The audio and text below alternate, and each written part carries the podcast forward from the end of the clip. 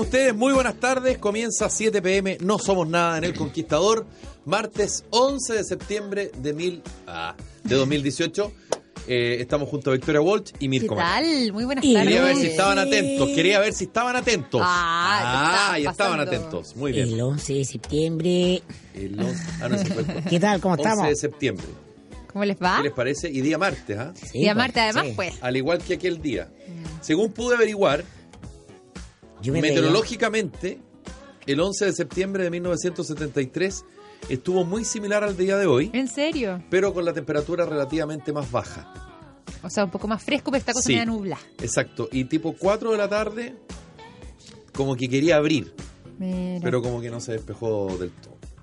Mira tú, ah, buen Sí, reporteo, sí, reporteo, yo reporteo climático. no- no lo a los Gina, personas. a los Gina Swanich. Sí, A lo con Mirko tres Macari, personas. perdóname No, que el hombre climático este programa eres tú. No, yo soy del clima astrológico. otra sí, cosa pero también te metes tú en los climas de temperatura, la cosa media. Yo sé que genera muchas eh, diferencias, divisiones, eh, lo tildan de, por lo bajo, digamos, de comunista, algo que todavía en Chile, recordemos que cuando a ti te dicen comunista, quien lo dice, lo dice como si le estuviera sacando la madre al otro. Y cuando te dicen facho, es lo mismo. Pero quien lo recibe y lo es, no lo recibe así. Pero bueno, da lo mismo. No vamos a caer en eso. Me refiero a Jorge Baradit, que desde hace tres días eh, fue de alguna manera tirando ciertos episodios previos al 11. Y como que fue preparando el 11 de septiembre. No sé Es si ustedes lo vieron es en que Twitter. Jorge Baradit Sí, está algo. con un libro nuevo a, Además, a propósito y por eso también ella está enfocado Además. precisamente eh, en, en realidad creo que es un periodo bien extenso. Él comienza el 73 pero termina con la muerte de Pinochet el, el nuevo libro de él Claro. en el año 2006. Entonces. El libro se llama La muchísimas dictadura. figuras. La Exactamente. historia, historia secreta de la dictadura y vienen episodios bien interesantes ahí. eh, pero por eso digo, independiente de que a ti te pueda gustar o no te guste eh, Jorge Baradit, porque mucha gente a mí me, me- me sorprende porque se, se queda más en la ideología de la, de la persona o lo que piensa políticamente, más lo que puede aportar desde el punto de vista de un escritor, porque él además lo Hay ha dicho todo, en reiteradas ocasiones, él no es historiador, él Claro. es escritor. Pero bueno, eh, yo quise averiguar, eh, porque bueno, hoy, 2018, se cumplen 45 años del golpe de Estado de 1973 y hubo dos actos políticos, si se quiere, más relevantes. Uno, el de la moneda, encabezado por el presidente eh, Sebastián Piñera, muy corto, pero no por eso menos controversial, y el otro en el Congreso Nacional, organizado por, eh, por la nueva mayoría. Sí, mu- muy incómodo para todos celebrar esta fecha, conmemorar esta fecha. Yo creo que eh, es un error haber quitado el feriado del 11 de septiembre, porque es una fecha que funda el Chile que vivimos, nos guste o no, y es la mejor manera de recordarlo, ¿ah? de que tiene una significación especial. Eso, eso de como ya, va a ser un día cualquiera como cualquier otro. Es que no es un día cualquiera como cualquier otro. No, claro. Ah, para nadie, porque uno tiene que reconocer lo que te constituye como sociedad y el 11 de septiembre es decisivo en, en, eh, en el Chile moderno y Piñera, para Piñera es un- el tema es un palo con caca, eh, es complejo el tema de los derechos humanos y de la conmemoración porque le tocó los 40 años el golpe que salió creo yo Sí. por arriba y este este 45 aniversario retrocedió. Fue para los Yo 40 siento años que, que habló de los, de- Cómplices de pasivos. los cómplices de pasivos, los ¿cierto? cómplices De ahí sale ese concepto. ese, en esa punto fecha. quería decirlo, claro, porque él hace un discurso hoy día que es muy similar a lo que ya anticipó el fin de semana en, eh, en, eh, en la tercera y había dicho a propósito de la salida del ministro Roja y el tema de los derechos humanos. Y él tiene, y él es el presidente de la derecha, no se le puede pedir que sea el presidente de la izquierda ni el presidente del centro, es el presidente de la derecha. Y por lo tanto, los equilibrios, los balances que tiene que hacer, tiene que representar e interpretar a un sector.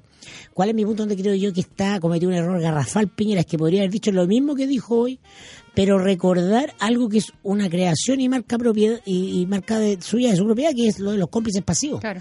Porque ese es un hecho que los historiadores en 10 o 20 años más iban a considerar para decir este es el pre- primer, la primera figura eh, pública ah, de la derecha política que hace un mea culpa de esta profundidad, porque no está diciendo nada que eh, todos no sepan. ah, que la, la dictadura militar se sustenta por el apoyo del- político que le dan eh, personeros del mundo económico, de los medios de comunicación, eh, de la derecha política, y esos son los famosos cómplices pasivos. Entonces Piñera eh, regala algo que era de él, que es muy extraño en Piñera. ¿ah? Eh, y se pierde la oportunidad de ser una figura no tan cómoda a su sector, pero una figura con relevancia de Estado. ¿Qué ejemplo me gustaría poner para contrastarlo? Cuando asume eh, Patricio Elwin el 11 de marzo del año 90, se manda un, discurso en el Estadio Nacional, están ahí las víctimas de eh, los familiares de los detenidos desaparecidos, víctimas de derechos humanos, y él en su discurso habla ¿no? de la necesidad del reencuentro de todos los chilenos y dice civiles y militares. Y viene una pifiadera kilométrica por haber mencionado a los militares. ¿Y qué hace Elwin en vivo con toda la gente? Dice, se sale del discurso. Sí, señores. Civiles, y, militares. Claro, él, él marca el punto. En vez de retroceder o pasar al siguiente párrafo, sale del libreto, sale de su discurso y lo remarca. Se impone su liderazgo contra el sentido común de su propia base de apoyo o el mundo que lo había elegido. Exactamente. Es decir, yo soy el líder y el, diseño de, lo que, de mi gobierno implica esto. Y ustedes votaron por mí y me siguen a mí. Entonces, Piñera, que es una figura que permanentemente quiere compararse con Elwin, está años luz de la capacidad de Elwin de entender el sentido histórico de una presidencia y del discurso de un presidente, que claro, te puede traer problemas esta semana para la siguiente encuesta. ¿ah? o el otro año para la elección, pero en 10 o 20, claro. Y con tu votante duro, porque yo no creo en que algo, en algo que él ya había hecho su punto. Exacto. los cómplices pasivos eran una marca de él y acá pierde porque estamos en el momento en que él tenía que reafirmar eso. Y creo yo que en ese sentido muestra que eh, Piñera de cortos plazos no tiene visión de largo plazo, de, de cómo los van a recordar a los libros de historia cuando esté muerto. Es que a mí me pasa al, contrario, a mí me sorprendió, fíjate, eh, ese discurso que, que es un poco más suave, más neutro de parte de Sebastián Piñera, sobre todo porque, claro, ya había recogido el guante hace cinco años atrás, eh, con sobre todo con este concepto de los cómplices pasivos. Yo pensé que iba, iba a ser un poco más contundente en aquello, no, necesariamente una cosa tan matizada. y irónicamente, a diferencia tuya, pensando en que si bien, claro, tú dices que le gustan los cortos plazos, yo creo que él también tiene un poco de ambición de historia. Eh, por algo además también vuelve eh, por segunda vez a la presidencia, primero como candidato, después sale electo, pero yo creo que eh, él sí busca ese, ese escaño, por decirlo de alguna manera, como figura histórica. Entonces a mí me llamó la atención por, por el contrario de que, de que no hubiese sido un poco más contundente el mensaje en aquello. ¿Pero por qué? Porque a él cuando Elwin muere lo celebran todos. Entonces no hay una palabra de uno, hay gente que tiene distancia de Elwin, pero todos reconocen su grandeza. ¿Ah? Que es un líder político, transversalmente tú podías estar de acuerdo o no con él, pero en un momento es capaz de ir contra la corriente. Imponer una tesis política y dar una guía. O sea, eso es lo que digo que Piñera no tiene, justamente, no, no, no sé en qué, eh, quién lo habrá asesorado Ah, pero probablemente la consideración que hubo fue de muy cortísimo plazo. O sea, no hay diferencia entre lo que dice Piñera y lo que podría decir Jacqueline Barcelbergue. Recordando lo que lo que hablaban de Patricio Elwin, eh, en una entrevista eh, el día domingo en El Informante en TVN con Matías del Río, el expresidente Ricardo Lago contó algo que, que yo lo había leído alguna vez en algún libro, pero lo contó más en detalle se le acerca al presidente Elwin y le dice, presidente, la primera medida, empezaron a conversar, ¿qué, haría usted? ¿Cuál sería su primera medida? No sé, no lo tengo claro, le dice Elwin. Yo, yo sí sé. ¿Cuál sería, Ricardo? Pídale la renuncia a Pinochet. Entonces Patricio Elwin le dice, mire, no sé qué, ¿y cuál es la conclusión? Que le dice, bueno, por su ímpetu, usted es ministro y yo soy presidente. Sí, lo oí. Entonces, claro, hay momentos y momentos. Todos, también a propósito de lo de Elwin, eh, hay crítica respecto a el, concepto de la medida de lo posible, cosas que estaban en su en su programa y que nunca se hicieron, como por ejemplo revisar las privatizaciones mm. eh, y otras tantas. Pero pero efectivamente cuando cuando tú quieres de alguna manera traspasar esa frontera y llegar a los libros de historia que a mí no me cabe la menor duda que Sebastián Piñera sí lo quiere y lo busca todo el tiempo. Yo pienso exactamente lo mismo. Tienes que hacer cosas a contracorriente. Tienes que hacer cosas a contracorriente y por eso cuando él habla de los cómplices pasivos se generó todo lo que se generó. Además que creo yo que Sebastián Piñera tú le puedes criticar un millón de cosas. Pero sí tenía el liderazgo y tenía de alguna manera eh, el fondo para hacerlo porque él sí fue un partidario del no. Exactamente, sobre todo, claro, tenía la base ya pavimentada para, para poder hacer una declaración así. También... Y lo había eh, dicho muchas veces. Claro, entonces No se también... traicionaba a sí mismo, se Claro. confirmaba. a sí Exacto, exactamente. Ahora, se está traicionando a sí mismo. Completamente, y eso es lo que a mí me llama la atención, insisto. Yo, yo sigo un poco sorprendida con, con el carácter del discurso de, de Como hoy, dice Hermógenes Pérez. Hermógenes Pérez de Arce, dice, eh, Sebastián Piñera es un demócrata cristiano encubierto. Lo ha dicho siempre. claro. Eh, y ahora, la pregunta, sin ser latero, ninguno de nosotros tres somos historiadores, pero por lo menos a mí me encanta la historia, sobre todo la reciente y más la de Chile. ¿Era eh, de alguna manera imposible el golpe de Estado? Inevitable. ¿Era inevitable? Es una pregunta interesante Uy, porque, sí. porque tú puedes decir era inevitable, sin embargo lo que ocurrió después es inaceptable. Por ejemplo, y Y a lo- esta altura, y a, esta altura del partido mm, nadie podría decirte, oye, tú estás avalando algo. ¿No es verdad? Porque no es exactamente lo mismo. Sí, yo creo que sí. Yo creo que en ese sentido que tú dices, y esa es mi, mi, mi, mi reflexión después de haber pasado años leyendo todo lo que había y no había Sí. ah, sobre la Y historia reciente de Chile, y- de, de, no sé, pues del, del año 20 en adelante, porque Sí. tú tienes que, del 1920 en adelante, que sí, o sea, hay que ponerlo, y esto es muy interesante esta conversación hoy día, porque te da una poco perspectiva. El, golpe de Estado se produce en el contexto de una guerra fría global, entre dos proyectos en disputa, que son eh, el capitalismo y el socialismo, con dos eh, hermanos mayores en, esos, en, dos- esos dos ámbitos. Y, eh, y Chile pertenecía a lo que se llama el patio, el patio trasero de Estados Unidos. La región era una zona de influencia de Estados Unidos. Era bastante eh, poco probable que Estados Unidos permitiera que tuviera éxito una experiencia socialista, eh, además por la vía pacífica. Por la vía de las que- urnas, por de los votos. Claro, que era inédito para el discurso de la izquierda en su minuto. Y en ese sentido tú ves, toda la información está ahí, Estados Unidos intenta impedir que Allende asuma antes de que jure el año, el año 70 a través del financiamiento de este comando que asesina al general Schneider. Esa- Mm. Al- esas armas para matar, jefe eh, claro, era, fueron para que, la rea- para que se produjera una reacción tal que eh, la democracia cristiana no apoyara eh, con sus votos en el Congreso Pleno la elección de Allende. Exacto. O sea, el, el objetivo del asesinato de Schneider es generar un clima para. Y Entonces, y eso lo sabían todos.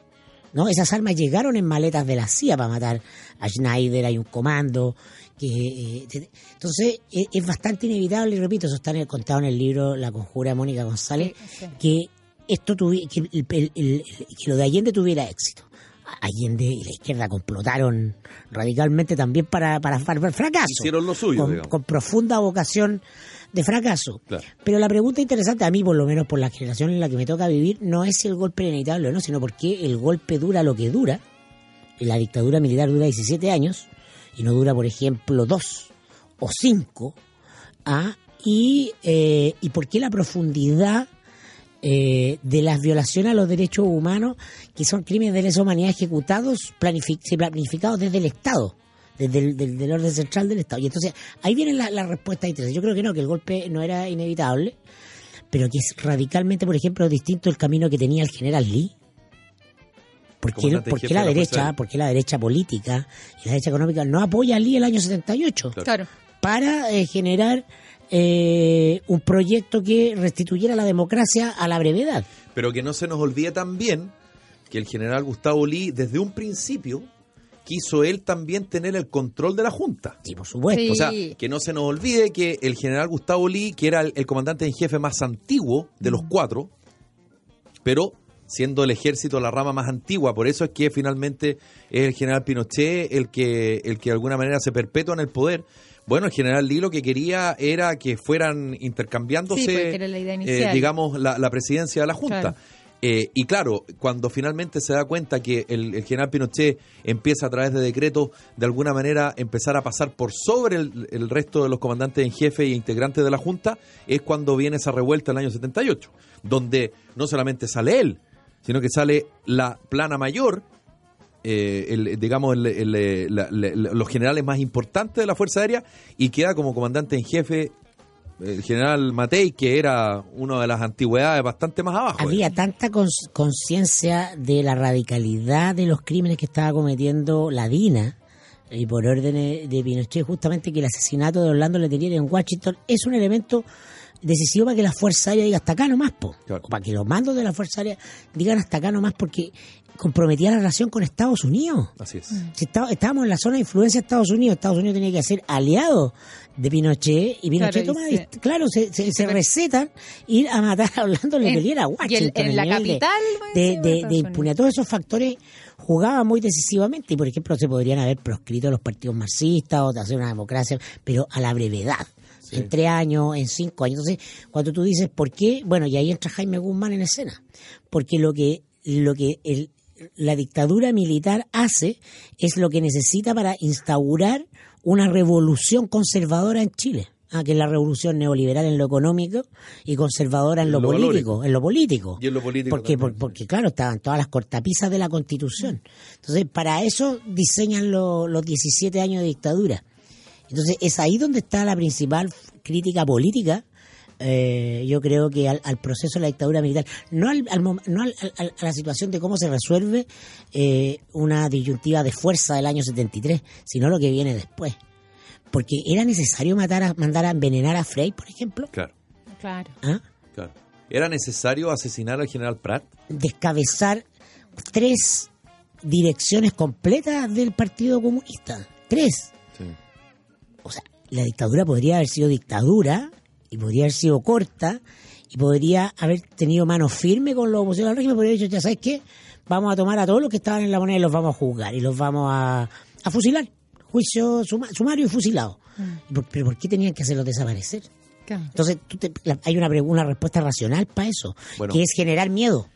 Interferencia, Interferencia Secreta, que es un libro que escribe eh, Patricia Verdugo, y que, y que, bueno, seguramente yo por lo menos tengo el CD, que de alguna manera es, eh, yo, yo no sé si ustedes lo han escuchado, Sí. pero son las, las conversaciones que tiene fundamentalmente el general Pinochet, entonces comandante en jefe del Sí, ejército, pues. en el comando de telecomunicaciones en Peñalolén, y quien después sería ministro de Defensa y que en ese minuto era jefe del Estado Mayor de la Defensa, el almirante Patricio Carvajal, donde se escucha la conversación de el bombardeo a la moneda. En- entre, medio aparece. Nicanor, Ni- Nicanor Díaz, que era el, el subjefe de- del Estado Mayor de la Defensa, de- eh, general de la Fuerza Aérea. Se escucha al comandante en jefe de la FACHE, el general Lee, y, y algunos subalternos, digamos. Y de las cosas más impactantes que uno puede escuchar ahí es cuando el general Pinochet le dice, sacan a Allende en un avión y lo van tirando nomás. Entonces uno dice, ok, había un clima, había un clima hostil, eh, había una situación compleja, eh, estaba polarizada la sociedad, pero ese mismo comandante en jefe lo habían nombrado el 22 de agosto, o sea, menos de un mes antes. Y lo habían nombrado comandante en jefe el, el presidente Allende por eh, recomendación de el saliente comandante en jefe del ejército, el general Carlos, Carlos Prats. Prats. Entonces uno dice, ¿en qué minuto, cómo, cómo se fue configurando esta situación donde tú consideras que a ese presidente, que puede haber tenido las mil embarradas, porque yo insisto, yo creo que uno puede hacer un juicio político partiendo bastante... por el gran error de que fue Allende quien trajo a los militares a la política. Exactamente, Es él cuando- que va a buscar a los comandantes Claro. de jefe a ponerlos en ministerios dada la crisis política que había. Exactamente. Y pone al general Prats como ministro del Interior en un minuto y ministro de Defensa. Al general etcétera. Bachelet. al general Bachelet. Bueno, y ahí es donde tú, tú dices, pero el odio era tan, tan, tan terrible, era una cosa, pero ya así, no, lo sube y lo van tirando. O sea, y, y, y, y tú después te enteras que en algún minuto, ese mismo 11 de septiembre, el presidente Allende dice, ¿qué será de Pinochet? ¿Qué le habrá Augusto- pasado al Augusto. Augusto Pinochet? ¿Qué Claro. le habrá No, pasado? que, que devela la cercanía. Lo que, pues. no, lo que, lo que hablaba de la ingenuidad de Allende. Allende Además, un po. personaje de una debilidad política, de una ingenuidad para conducir un proceso que, que significaba todo lo que significaba, con una lógica de profesor de escuela rural. Po. Claro. Y Ah. que no se nos olvide también que ese día el general Pinochet no estaba, eh, de al- de- digamos, ese día no partió con el respaldo absoluto del alto mando del ejército hacia el general Pinochet. Mm.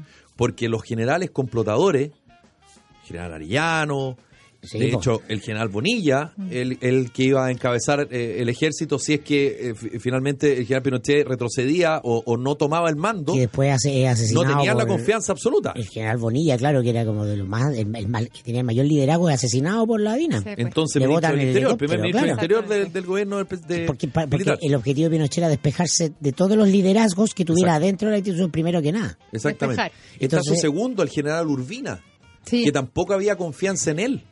Y en un minuto, también en interferencia secreta, se ve la comunicación cuando el general Pinochet en horas de la tarde le dice, oye Patricio, está conmigo acá el general Urbina para que tú sepas.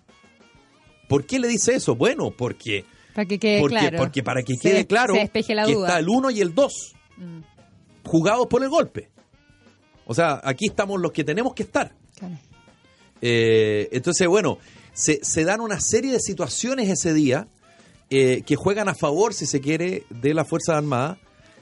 No se levantan los cordones industriales. No viene marchando desde Concepción hacia Santiago con fuerzas leales a los constitucionalistas el general Carlos Prat. Nunca llegan las armas que necesitaban muchos de los miristas que querían llegar a la moneda a salvar al presidente Allende. Nunca pasa todo lo que en algún minuto se pensó que podía pasar. 50.000 cubanos. que- Claro. La retórica. La Nunca retórica- pasa la eso. retórica revolucionaria. Claro, y que muchos que se quedaron esperando, digamos, hasta el día de hoy, eh, poder eh, combatir eh, el golpe. ¿Y, ¿Y en qué queda la frase aquella del general Pinochet? Estamos en guerra con el marxismo y la guerra no ha terminado. Porque también se intentó de alguna manera decir que había una guerra civil. Sí, efectivamente habían guerrilleros cubanos. Sí, efectivamente habían armas. Sí, efectivamente habían grupos paramilitares como el MIR, como la Brigada La Ramona Parra. Efectivamente, sí, es verdad. Pero frente a la capacidad militar, Sin ninguna capacidad real. Eso, exacto, Claro, capa- la- la- ninguna la- capacidad claro. ni de arma, ni la, de... no, la no, pero- capacidad pero- de, de armamento pero y logística miramos- que tenían pero los la militares y carabineros era imposible Pero- hacer una pero- guerra en civil. general, la logística en suficiente. Chile tenemos siempre el, el- el, eh, el- yo creo que el déficit de mirarnos mucho el ombligo. El contexto de América Latina era el contexto de los golpes de Estado. Claro, lógico. Entonces era muy de difícil hecho que que en acá Chile no poco más hubiera tarde que lo un que ocurrió en el resto. Que había ocurrido en Brasil, ese Sí. mismo año 63 ocurrió en Uruguay, Uruguay. había ocurrido en Perú, Estaba por ocurrir en eh, Argentina. Estaba, estaba por ocurrir en Argentina, es decir, esto ya estaba, eh, era la corriente mundial, de la cual Claro. nunca nos podemos sustraer. Entonces, eso miraron ombligo que los puro, el puro factor interno jugaba. Yo por eso digo que así, Claro. era inevitable. Lo que era políticamente evitable era el carácter que tuvo la, la du- la dictadura, el carácter político y la duración, y la profundidad de los crímenes de Estado. Porque no podría haber habido reforma eh, previsional, el cambio, una revolución. ¿no? ¿Cómo privatizas todo el sistema de pensiones? ¿Cómo privatizas todo el sistema de salud? ¿Cómo haces el código laboral que impide la huelga, por ejemplo? Claro. ¿No? Solo porque el, el miedo es tan extendido que impide que la gente se movilice. Porque esas son conquistas que se habían logrado durante todo el siglo XX, no son del gobierno de Allende, no son del gobierno de Frey. Tiene que ver con el desarrollo del siglo XX chileno. Y recién el año 78, con los hornos de Lonquén, se empieza a masificar, si se quiere, desde el punto de vista de la opinión pública, la sistemática violación de los derechos humanos contra los opositores al régimen. Y recién el año 83, en marzo, o sea, 10 años después, es la primera protesta a nivel nacional. 10 años pasaron para que hubiera una Impresionante. Fue protesta. tan profundo el miedo que Claro. había, el pánico que generaba lo que te podía pasar. Pero lógico, Y, claro. y- y eso tenía que ver con que la, fu- la, la Fuerza Armada chilena y todas las Fuerzas Armadas en la región, porque esto pasa en todos los países, fueron adiestradas en la doctrina de la seguridad nacional. O sea, los norteamericanos toman la experiencia de los franceses en Argelia Así como es. ejército de ocupación. Entonces, como siempre el ejército de ocupación es menor que la cantidad de gente que vive en el territorio ocupado, tienen que psicológicamente provocar terror Exacto. para lograr controlar el poder, para el sometimiento. Y eso es lo que se ha- y por eso que la dictadura dura lo que dura, Por esta mente de pánico. para generar profundidad de miedo, claro, para Y el que encabezó eso fue el general Manuel Contreras, digo. Esa es la figura. pero no y solo, otros más, pero, pero, pero, pero, la- pero la- todo bajo la orden de Pinochet. Sí, claro, pero, pero quien, quien sí. ejecutó eso, la figura del, del general Contreras es claramente una... Por eso que rescato la figura del general Lee, que siendo un general golpista, él entendía que la, la misión de la Fuerza Armada era restituir la democracia a la brevedad posible. Sí, claro. Y Que no era el año 74. Y no perpetuarse en el Ah, poder, pero, pero claro. una cosa transitoria. Sí. El mismo que hablaban del cáncer marxista ese día 11 de septiembre puede la tarde en, el en la escuela carácter, militar, digo. el carácter antimarxista del Sí, general claro. Lee. Bueno, les queremos contar algo a esta hora de la tarde junto a Mirko Macari y Victoria Walsh. Cimientos es un programa de habilitación laboral para personas que cumplen condena por infracción a la ley penal. Este programa es cofinanciado por CENS y la Cámara Chilena de la Construcción y se ejecuta por la Corporación Cimientos a través de un equipo psicosocial. Cimientos ocupa además de buscar trabajo para los capacitados y acompañar su proceso de reinserción. Corporación Cimientos, bases para construir. Que la producción de tu empresa no se detenga por un corte de energía cuenta con el respaldo de generadores Bielco. Bielco Solución Integral en Energía, Proyectos, Instalaciones, Mantenimiento y Servicio Técnico. En Chile encuéntranos en Antofagasta, Coquimbo, Santiago, Talca, Concepción y Puerto Montt. Y ahora Bielco en Perú y Bolivia. Infórmate en bielco.com. Y en esta temporada de frío, que empieza a ser un poquito más los grados de temperatura, te mereces el calor de la diversión que te entrega la cadena de casinos Marina del Sol. Si es que estás en Calama, en Osorno o en Talcahuano, ven a descubrir promociones, eventos, restaurantes, hoteles y un gran complemento para tu relajo y tu diversión. Ya lo sabes, ven a vivir nuevas experiencias en Casinos Marina del Sol. Juntos, pura diversión. Más información en marinadelsol.cl. Pausa y volvemos.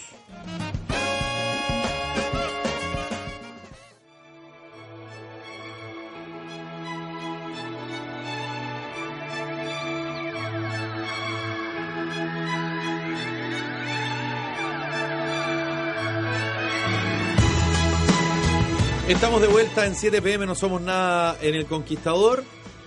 Y a esta hora escuchamos eh, un tema del grupo de Britpop, The Verb. ¿Por qué? Porque un día como hoy, en el año 1971, nace Richard Ashcroft en Wigan, Inglaterra, vocalista y uno de los fundadores de esta banda, y él estuvo entre el año 1989 y en el año 1999. Pero como me aportan nuestro gran productor musical, Cristian Mandriaza, muy pálido, muy, muy pálido. Oh, ahora está particularmente pálido. No ganó ni uno con este tema. ¿Cómo? ¿Cuál es el Porque los Rolling Stones lo demandaron. ¿Es el Kawin? Sí. Mira, ¿Cómo que los de Mel- Ah, porque esto es lo que escuchamos ahora de Rolling Stone. estos son los Rolling Esto Stones. es por- igual, por- pues, Por igual. copyright. es la partida igual. No. Pero igual la partida. es igual. Pero Claro, no tienen los derechos de autor.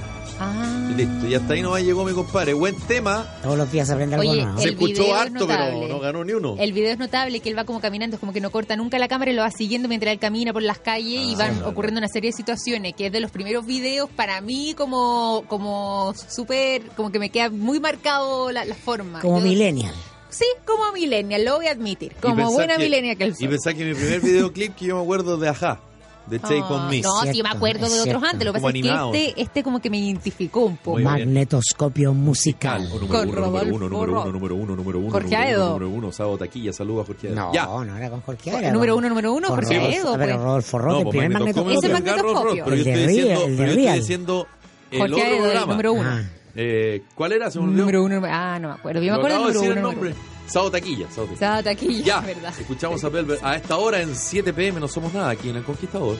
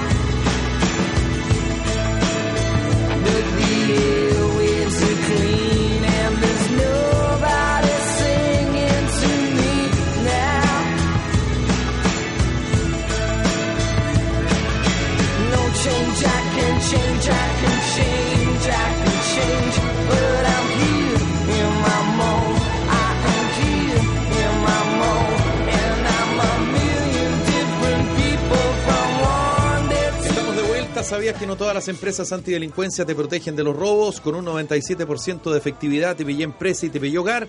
Es la única empresa antidelincuencia que te protege de los delincuentes. Te pillé es la única empresa que no graba robos, los evita. En Chile el 96% de los delitos queda sin condena. No seas tú la próxima víctima, contrata tu tranquilidad en tepillé.cl. Y en el Centro de Estética Pretty Woman de Providencia van a poder encontrar tratamientos faciales, corporales y de depilación, además de una asesoría nutricional. Son tratamientos completamente personalizados, ajustándose a la necesidad de cada persona. Puedes solicitar y reservar tu hora de atención, de evaluación, digo, sin costo, llamando el número 229422. y que además le realiza una kinesióloga especializada. ¿Dónde pueden encontrar el Centro Estético Pretty Woman de Providencia? Esto es en la calle Coyancura 2241. Hoy el conocimiento es universal, por eso ya no basta con saber, sino que también con saber hacerlo. Por eso te invitamos a estudiar en IPE Chile en nuestras sedes de La Serena, Rancagua, Temuco, República y San Joaquín, porque la práctica hace al maestro y también al profesional. Estudia en gratuidad en el Instituto Profesional de Chile. Conócenos en www.ipechile.cl, adscritos a la gratuidad. Bueno, eh, el diario La Tercera reveló que la ex ministra de Justicia, Javiera Blanco, actual consejera del Consejo de Defensa del Estado, que está con licencia, dicho sea de paso, era indagada por haber ordenado la contratación de cuatro personas con cargo a dicha institución. Blanco quiso aclarar que en el caso jubilazo de Gendarmería no he sido citada a declarar nunca, señala eh, Javiera Blanco. En ese mismo sentido, descartó que el Consejo de Defensa del Estado, donde se desempeña actualmente, se haya querellado en esta causa. A través de un comunicado, es buena para el comunicado Javiera Mm, Blanca, sí. es mala para... Comunicado Imagina Acción. además. Sí, por supuesto. Anunció que presentará una denuncia. No hay nada. Qué no, no hay mejor defensa que un buen ataque. Es un Por el delito de violación de secreto para que el Ministerio Público investigue el origen de las reiteradas filtraciones de información. Pero esto es- yo esto me acordé del caso Penta. Jovino, Jovino, Sí, caso Penta. Jovino. Es más importante la filtración que el supuesto delito. Pero en fin, puesto que considera que las reiteradas filtraciones dificultan un debido proceso. Uy. Esto por el caso, por, por el Dificultan llamado un caso debido proceso. jubilazo de Gendarmería. Sí, por lo que yo decía, el caso jubilazo. No, impresionante. ¿Qué pasará con Javier Blanco? Se tiene que ir, po. ¿Qué pasará con Tarde o su rol en el Consejo de Defensa del Estado, dices tú? Sí. Y sí, se- yo creo que sí. O sea, es que desde, desde que llegó a ese cargo Es que estaba fuertemente y que que... la- no, no, no, no es que el presidente por sí sí pueda sacarla, tiene Sí, que pues, pedírselo al Senado, tiene una complicación Sí, política. hay, hay, una, hay un proceso burocrático de por medio.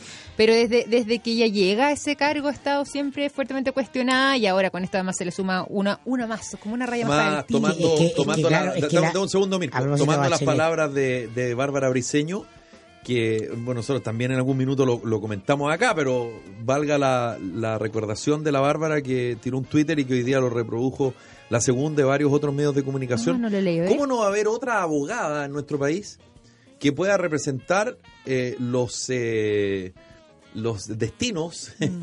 de- del Estado de Chile que Javiera Blanco? Porque además hoy día en la tercera PM dice las 48 veces en que Javiera Blanco se ha Tenía que inhabilitado en el claro. Consejo pues. de Defensa del Estado. Sí, pues se ha inhabilitado cuántas veces. Por Esto, estar eh, metida, De pues. tanto en tanto, claro, Claro, porque tiene claro, algún, claro. algún conflicto de interés con el tema, porque no puede... Sí, pues. Sí, es, ese cargo eh, donde ella está siempre, permanentemente está, pero es viéndose Javier, cuestionado, eh, pero pero ahora hay un tema de Javiera por medio. Blanco, no.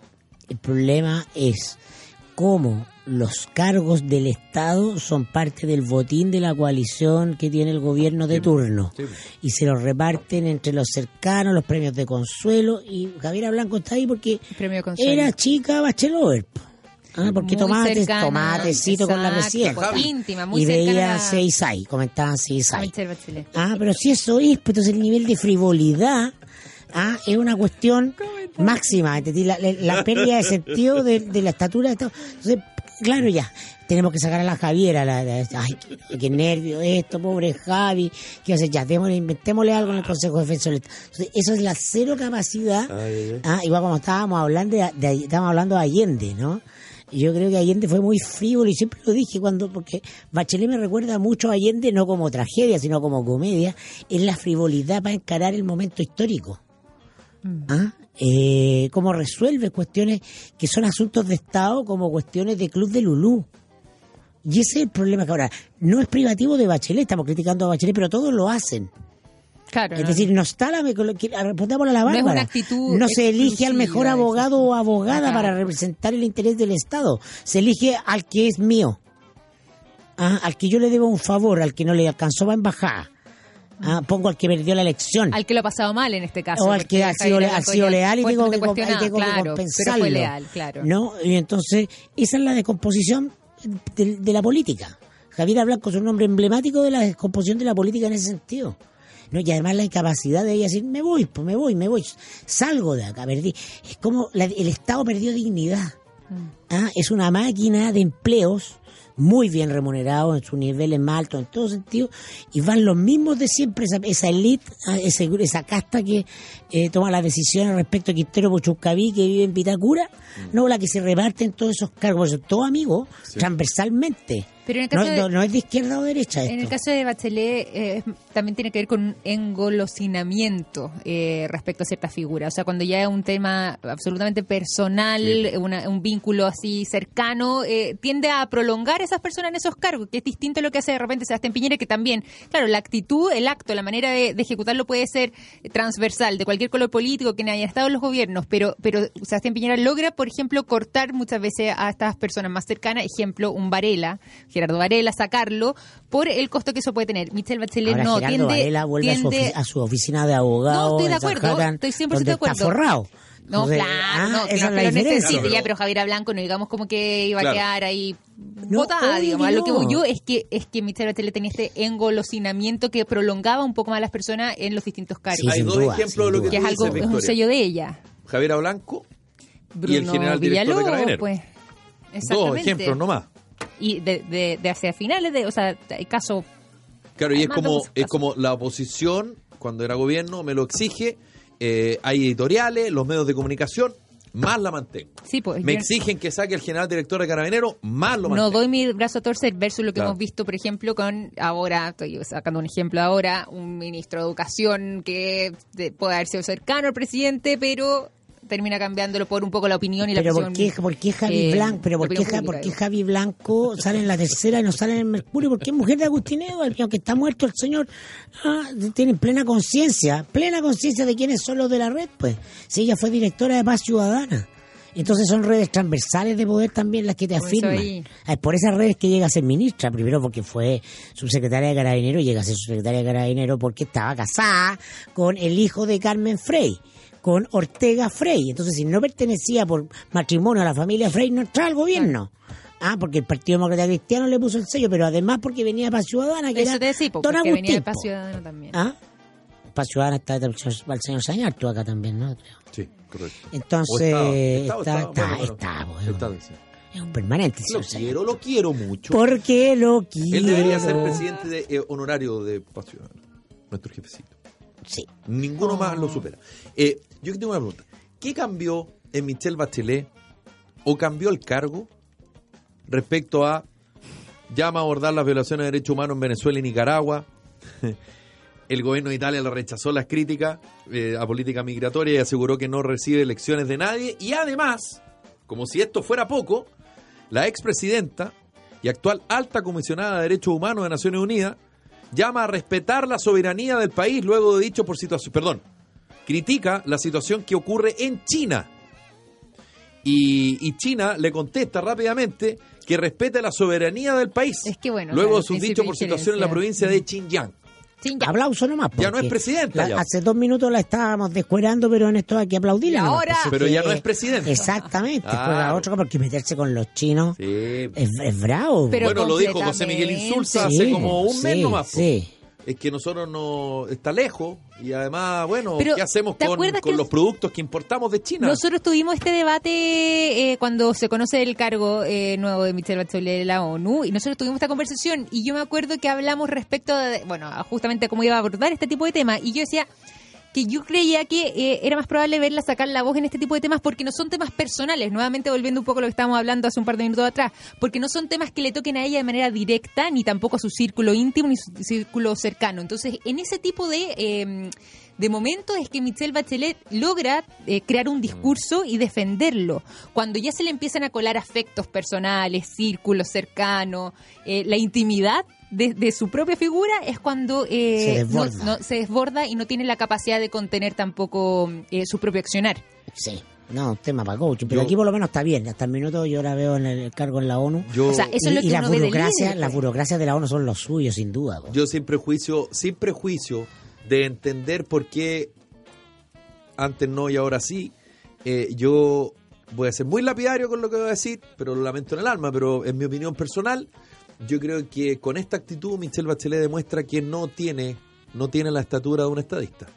Ella no se jugó por el tema de China, no se jugó en recibir al Dalai Lama, a mí no se me olvida, no se jugó respecto a las violaciones de derechos humanos en Nicaragua, en Venezuela, en Cuba, no se lo jugó. Y ahora que deja de ser presidenta de la República, tú no puedes cambiar tanto. Pero espérate, en Porque el tú caso... puedes relativizar algo y lo entiendo. Pero tú no puedes cambiar tanto cuando eres presidenta a cuando ya no lo eres. Pero espérate, en el caso de China, no, no vamos defensa, digo solamente para poner aquí todos los puntos sobre la I. En el caso de China, ¿quién se ha puesto el cascabel al gato? Que esté al mando o que tenga un cargo de cierta relevancia pública, más tú- allá, tú más allá de la esperas- opinología, tú esperas digamos. que una víctima de derechos humanos se la juegue. po. O sea, por eso el peso de la prueba sobre, sobre la izquierda en este tema es mayor. po. Sí, po. ¿Ah? Buen punto. Por eso yo no espero que Sebastián Piñera vaya a poner los derechos humanos sobre los negocios con China. Sí. Pero sí lo hubiera esperado en teoría de Bachelet. Y perdón. Ah, y por eso la decepción es más grande. Y de José Miguel Insulza. Yo No, estaba. bueno, Insulza yo, fue a yo no buscar sé a si- Pinochet, po, Yo no no, sé ¿de si estaba en Antofagasta o está. Sí, en Antofagasta. eh, y escucho a José Miguel Insulza. Te, te lo- no, no te estoy bromeando, ¿ah? En una entrevista que le hizo Mónica Rincón. Yo no podía creer lo que estaba escuchando. Una clase real política. O sea, es exactamente. O sea, ahí donde tú te das cuenta lo que efectivamente los políticos piensan. Porque yo creo que de alguna manera José Miguel Insulza ya se siente libre de decirlo y capaz que se le salió. Capaz que, capaz que lo quería decir, pero lo- no, no lo quería decir tan directamente, pero lo dijo. No se le chispoteó. Claro. Entonces dice, tú te- ahí te das cuenta exactamente cómo un político funciona. Sí, pues. O sea, es brutal lo que Sí. dice eh, José Miguel Insulza. Las vueltas de carnero, dice. Claro, queda muy lejos. ¿Qué hacemos con las importaciones? Tú te das cuenta. Y Mónica Rincón lo miraba y decía, ¿pero usted me está hablando en serio, señor Insulza? Claro. Fue impactante. Yo, yo lo vi, como te digo, en vivo cuando da esa, esa declaración. Pero cuando, bueno, claro, que, que es poco habitual porque eso se hace pero no se dice. exactamente. Ah, lo- los motivos reales de por qué se hace política son inconfesables. Sí, si la No, gente claro. supiera por qué los políticos dicen o hacen lo que dicen, saldría arrancando. Sí. ¿No? Oye, eh, muy breve porque se nos acaba el tiempo. Chile empató a cero con Corea del Sur. ¿Viste el partido? No, no vi el Oye, partido. escuché- vi algunos momentos. Yo escuché parte por la radio y me, medio fomequio. Estoy ¿no? como no pasó en el libro mucho. de Pero no- Rojas, no, estaba emocionante tampoco, como que, ah, que Chile hubiese... Arturo Vidal, eh, yo por lo que escuchaba en la radio, parece que Arturo Vidal destacadísimo, pero no... Sí. Y yo te diría que Diego Valdés, también que juega en México, de lo rescatable. No, no Ahora, está- no lo Medel, conocía ni en Vidal, Arangui, bien, que son los, los tradicionales, digamos. Arangui y tenemos arquero, ¿ah? Arias, Gabriel Arias, que está jugando en Ya, Racing. es una noticia. Tenemos Y. Gary Capitán, que además después lo entrevistaron y Sí. dijo como que un poco jubiló a Claudio Bravo. No sé si escuchó las declaraciones. sí. Como, bueno, él estuvo 12 años, hasta luego, lo hizo muy Que lo bien. hizo re bien, pero, en Básicamente, fin. Ahí está, ahí está la hasta luego. noticia. Claro. Ya, Notable. nos pilló el tiempo, ya llega el cote. Nos reencontramos mañana. Recuerde, el conquistador para todo Chile. Todos Todos los días. Que lo pasen bien. Chau.